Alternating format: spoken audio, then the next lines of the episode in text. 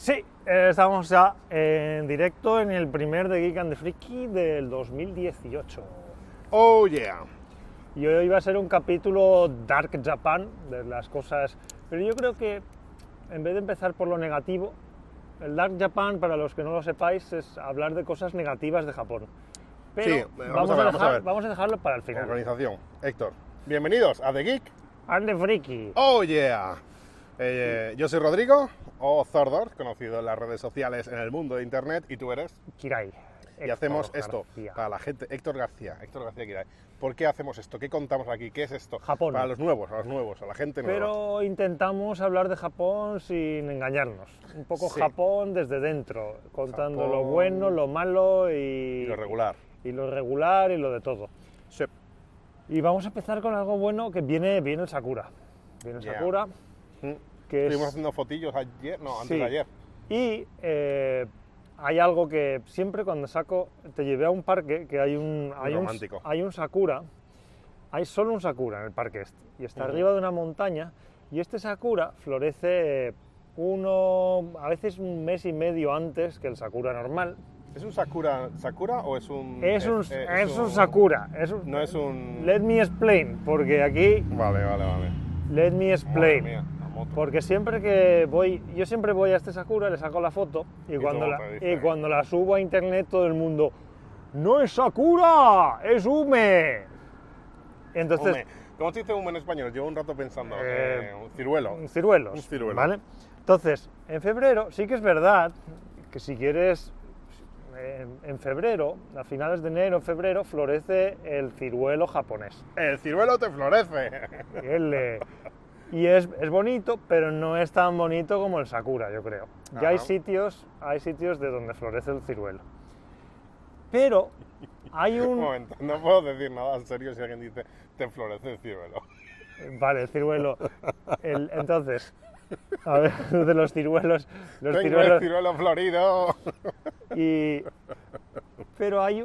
Luego viene, y luego viene el Sakura. Y hay una época entre el ciruelo y el Sakura que pues no hay mucha cosa florecida. Pero hay un tipo de Sakura, que no es ciruelo, es el Sakura, que se llama Kanzakura. Es un tipo especial. Kan ¿vale? Kan que, se, que se escribe con el, el kan, es el kanji de, de frío. Entonces, es el sakura que florece cuando todavía hace frío. Y este tipo de sakura eh, me lo estuvo contando una, eh, hay un- en, el, en el parque este que fuimos, Sí. hay un abuelo que es el que, el Cuida que, el el que parque. cuida el parque, lo poda y tal. Y, y hablé con el abuelito este del parque y me contó la historia del kan sakura. Y es un tipo que eh, aquí en Japón los, hay muchos. El, el sakura es un, como un árbol, eh, es de los árboles más importantes de Japón y el florecimiento del sakura. Y se van, lo van seleccionando. Y dice que desde la era Edo van seleccionando, ah, este florece antes. Y entonces intentan multiplicarlo. Es como intentan crear tipos de sakuras que florecen antes o después Mm. y me contó que este, el Kan Sakura, se lleva seleccionando desde hace más de 300 años. Joder. Y luego, el abuelaco este me contó que, eh, con todos los respetos, el abuelico, eh, el Oji-chan, me empezó a contar eh, que iban a traer al parque otro Sakura que también florece antes, que es de un pueblo de Izu, que también están intentando conseguir un Sakura que florece antes, pero no tanto como el Kan Sakura. Rodrigo del futuro recuerda poner un pinpoint al ciruelo, Eh, al ciruelo no, al Sakura. Bueno, al simplemente tampoco hace falta que sepáis tanto sobre el Sakura. El, el Sakura de verdad va a florecer, parece que este año, el día 20 a partir del día 25 de marzo. Tengo un tip, tengo un tip para vosotros. Siempre todos los años es, ¿y cuándo florece el cerezo? No sé qué, no sé cuántas. Siempre, siempre, siempre, desde que llevo aquí, este es mi noveno, mi noveno Sakura, siempre ha habido Sakura el 26 de marzo. 26 de marzo, siempre. Siempre. vale. Siempre. En nueve años, ¿vale? O sea, no te puedo decir Ajá. en los 300 años, pero en los últimos nueve años siempre ha habido más o menos, pero en el 26 de marzo siempre hay un buen Sakura. Así que si queréis Eh, venir a Tokio, 26 de marzo. Si quieres, si quieres asegurarte, llegar la última semana de marzo y, y estar hasta la primera de abril. Del 20 al... Yo diría que con de- del 22 al, al 5 lo cubrís, seguro. También eh, tened en cuenta que no es lo mismo el norte que el sur. Empieza por el sur y va subiendo hacia, hacia el norte, Sí, ¿no? tú hablas de Tokio. Claro, Tokio, Tokio está Tokio sobre el 26 de marzo. Eh, muy bien, entonces, ¿por qué es tan importante el Sakura? Creo que hemos hablado una- alguna vez de esto, pero por decirlo para cerrar el tema Sakuril. Mm, cuéntalo el tú, Sakura ver. es importante porque en Japón cambia el año, igual que en España tenemos septiembre, es el nuevo año escolar. En Japón es el 20, eh, perdón, con joder, es en marzo, a final de marzo. De marzo a abril cambia todo y es el nuevo año escolar, eh, la gente eh, cambia de empresa, la gente es cuando se alquilan nuevas casas, es cuando más eh, el mercado de alquiler de casas está más movido, todo, todo, entonces todo se renueva. Entonces, Sí. que sea tan efímero el, el Sakura, porque dura 3-4 días. Es como el- lo- marca el cambio del año, Sí. el Sakura. Sí, es sí, como, no oficialmente, porque aquí también cambia el año oficialmente el 1 de enero, pero igual, pero el feeling, el kibun, que se diría en japonés, cambia con el Sakura. eh, ten- tengo una request, un, joder, una request, tengo una petición de gente que escucha el canal que dice que digamos menos palabras en inglés que no nos entienden a veces. Ah, no nos Sí, entiende. a veces- Va- ah, en japonés dirás. No, el feeling. Ah, el Es feeling. el, el- Es el- que yo mezclo esos request, claro. vale. Tenemos que intentar hacerlo en español. Hemos a dicho request. Vale, He en request, español. sí. Vale, entonces. El, sí, cambia el. Iba a decir el mood. eh, cambia, El sentimiento. cambia el sentimiento, ¿no? Es, es todo como. el- eh, además, hemos tenido un invierno frío, nevando, Tokio se vuelve todo blanco. Está, es todo, todo- y de repente llega el Sakura y se trans- y la gente que no ha visto nunca el Sakura, parece aquí como que lo contamos, oh, no sé qué, tampoco será para tanto. Pero Mm. yo me he dado cuenta con el paso de los años que sí que es para tanto. Es, Te va gustando más. porque es que está por todos los lados. De repente se cambia el paisaje totalmente. no solo de los parques, sino de, los, de las calles de Tokio y, y la gente está más feliz, a Sí. sonreír más y tal. No, la gente se va a la calle, a lo mejor llega y se, se, se juntan todos en la empresa una tarde después de comer para ir, dejar el trabajo totalmente y tomarse algo con la gente. Está, está muy guay, Sakura es un momento bastante guay. Eh, al final, el Hanami, que es como llaman Hana, flor, mi, mirar, mirar la flor, es una excusa para decir, vamos a hacer el botellón debajo del cerezo.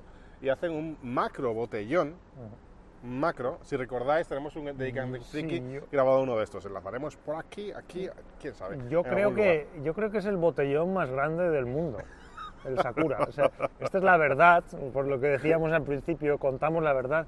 Sí, el Sakura, el sentimiento, eh, Es un los, botellón. los artistas japoneses dibujan las flores del Sakura. Eh, cuando viene el Sakura se emborracha todo Japón, esta es la verdad, y es un botellón oficial que, y soportado por el gobierno japonés y todos los parques de Japón y tal. Sí. No, esta es la gran verdad. Entonces, Y hay una serie de normas como muy estrictas en los, Sí. en, en los hanamis estos. Eh, todo el mundo va con su, con su blue sito. Blue sito es blue, azul, y sito de sit, de sábana, ¿no? Es como una sábana azul que la puedes comprar en cualquier sitio. Y la pones ahí para tú ponerte en, encima. en español sería como la esterilla. Es que esto es algo misterioso, el blue. Es lo que yo ponía en, En- en los campamentos para tapar los, eh, las letrinas donde cagábamos, hacíamos como paredes con eso. Sí, bueno, de color. es Y por alguna razón, pero en España se usan esterillas. Usamos Para el la suelo, palabra sí. esterilla. Para ir a la, la playa usas una esterilla o cuando vas de camping. Y aquí en Japón usan eso, los bluesitos, que parece que es un estándar. Que Lo habréis visto en las obras. En las obras lo ponen a veces en las vallas, para cuando ponen una valla de estas así alta y lo tapan para que no se vea al otro lado, ponen el azul. bluesito ese.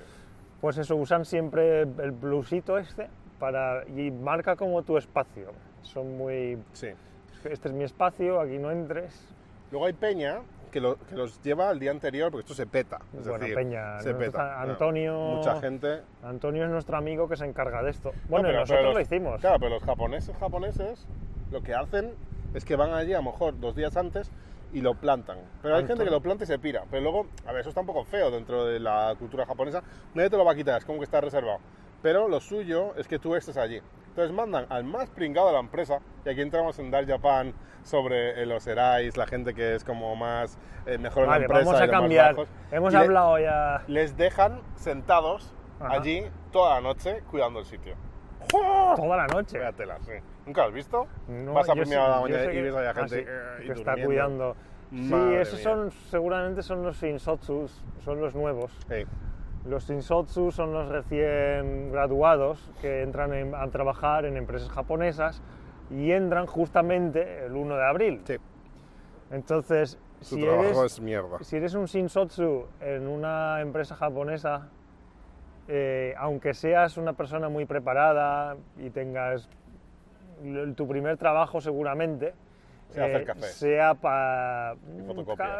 Tanto no, pero lo que he visto yo mucho es, eh, es para eventos. Si la empresa monta un evento, luego los, los Shinsotsus tienen que limpiar todo, Oh, sí, eh, sí. recoger las mesas, eh, pedir la comida, el Ser- catering y tal. servirte incluso los vasos y dártelos. Entonces, ¿cómo te si, si, em- si empiezas el- si em- empiezas con el Sakura, lo que tienes que hacer es eso, reservar la, pie- el- la plaza y eso, a lo mejor dormir ahí. Mi empresa no hacemos lo de que se queden a dormir, pero sí que los Shinsotsus tienen que ir, tendrán que Preparar ir todo. eh, de buena mañana y pasarse todo el día en, en yoyogi preparando todo. Mm.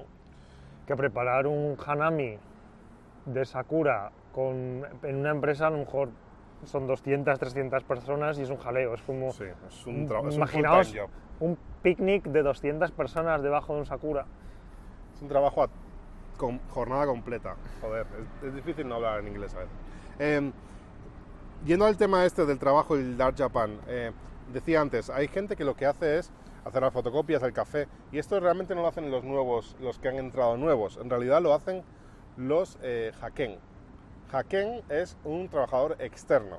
Tú no trabajas directamente para la empresa, sino que eres un subcontratado Vale, y normalmente está el, la subcontratada, la mujer subcontratada, Ujú. que es la secretaria, desde el punto de vista, secretaria ayudante de nivel bajo, de hacer fotocopias, de hacer los cafés, llevar los cafés a los clientes a la, a- a la- a la sala de reuniones. Eso existe y es una mujer subcontratada. Y la bandeja. y es muy. eh, suena muy duro y parece que estoy diciendo yo algo aquí machista, pero no, no digo yo machista, es, es algo que se hace. Esto es una realidad de Japón. Sí, sí, sí. Es decir, Podemos contar lo de Nomura, ¿qué es lo de Nomura? lo de que de cuando compraron Lehman Brothers. No, no, no sé la historia. Ah, ¿no lo sabes? Pues, pues aquí, aquí en Japón, eh, lo que es, no sé, no sé exactamente cómo, pero cuando Lehman Brothers, que Lehman Brothers era un banco de inversión americano, En español a lo mejor lo conocéis como Lehman Brothers. Lehman Brothers, que, que se fue a la porra y creó una crisis mundial, que ya mucha gente se ha olvidado de ella, pero pasó, sí, aquí. Y aquí en Tokio tenían una, una oficina de las más grandes del mundo, Lehman Brothers, ahí en Roppongi Hills. Y cuando Lehman Brothers se, fue a, se fue a la porra, eh, aquí la, eh, no me sale la palabra en español, la branch de japonesa del La Lehman rama, Brothers, la rama. el, el Lehman Brothers de Japón eh, lo compró Nomura, que Nomura es, es un conglomerado financiero japonés. Nomura Shoken lo compró. Eh, creo que lo compraron todo por cero yenes, porque todo era deuda, eh, lo que tenía Lehman Brothers. Y lo que quería Nomura eran los, las personas que trabajan allí. Que... Entonces, nada más entrar en Nomura, en Lehman Brothers había muchas mujeres que, extranjeras que se, se vestían con faldas por encima de eh, las rodillas, ¿vale? Y es, yo sigo contando, esto es, sí, eh, tengo- estoy calculando el tiempo, no worries. corta. Y, y eh, los ejecutivos de Nomura enviaron un aviso y mandaron una circular de que no debían de llevar faldas por encima de las rodillas y luego las pusieron también en un training, eh, training en español tampoco sé cómo- Entrenamiento. un- un, un curso de, interno de Nomura para eh, cómo comportarse como mujer en una empresa japonesa. en la que les enseñaron cómo, lo que hemos dicho, cómo traer el té a una sala de reuniones y cosas así. Evidentemente lo que pasaría, eso ya no sé lo que pasaría, esto fue noticia, Se pirarían, ¿no? Eh, la mayoría de las mujeres que llegaron allí de Lehman Brothers a Nomura se largarían y también la mayoría de los hombres también por, por principio, yo creo. Entonces esto es una, esto es una realidad de Japón, eh, que es bastante dark Japan. Y yo no, en ciertos, en Tokio a lo mejor está cambiando un poco, pero, pero fuera tam- tampoco mucho, es algo que he visto desde el principio y sigue siendo así, como muy, muy separado el rol de... Y estuve mirando estadísticas y era... Japón era el país del mundo con, donde la mujer no puede, con menos posiciones de management en empresas, después de Corea. O sea, Corea es peor aún. Es que realmente, esto es un atópico, pero en, en Japón eh, eh, el primer machista, la primera machista es la mujer. Y eso es algo que sucedía en España también antes, y, y no quiero decir que sea culpa de la mujer, ¿vale? Es decir, eh, Mm, inicialmente viene no es por que sea parte... machista, sino que la mujer tampoco se quiere meter en... La mujer japonesa Acepta ese... no quiere meterse en, no quiere meterse en batallas, Sí. no quiere ser manager Mira. ni líder.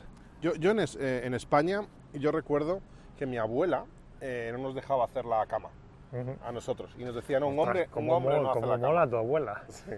Ah, bueno, sí, sí, yo creo que mi madre sí, nos mi madre me hacía, nos hacía hacer la cama, pero mi abuela no. Una mala noticia que daros. Después de que la cagásemos con el vídeo, la cagamos con el audio, el audio se ha ido al culo y entonces no se escucha nada. Por lo tanto, todo esto lo perdéis. Os dejo con la despedida y todo bien. Y entonces Héctor está pensando, tenemos que grabar directamente con el iPhone grabando. cuando añades complejidades a un sistema. las Adiós. Terminamos con este Dark Japan, así muy Sí, un Dark. Japan y no Dark Japan. Sí, un poco de todo. Sí, hemos empezado en Sakura, que era- no es Dark Japan, El ciruelo. y luego hemos terminado con, si queréis que profundicemos en estos temas, o si no estáis de acuerdo, decidlo en los comentarios, y nos vemos en el siguiente capítulo de, de Geek and the Freaky. Sí, hasta luego. Me voy a despedir, me voy a despedir.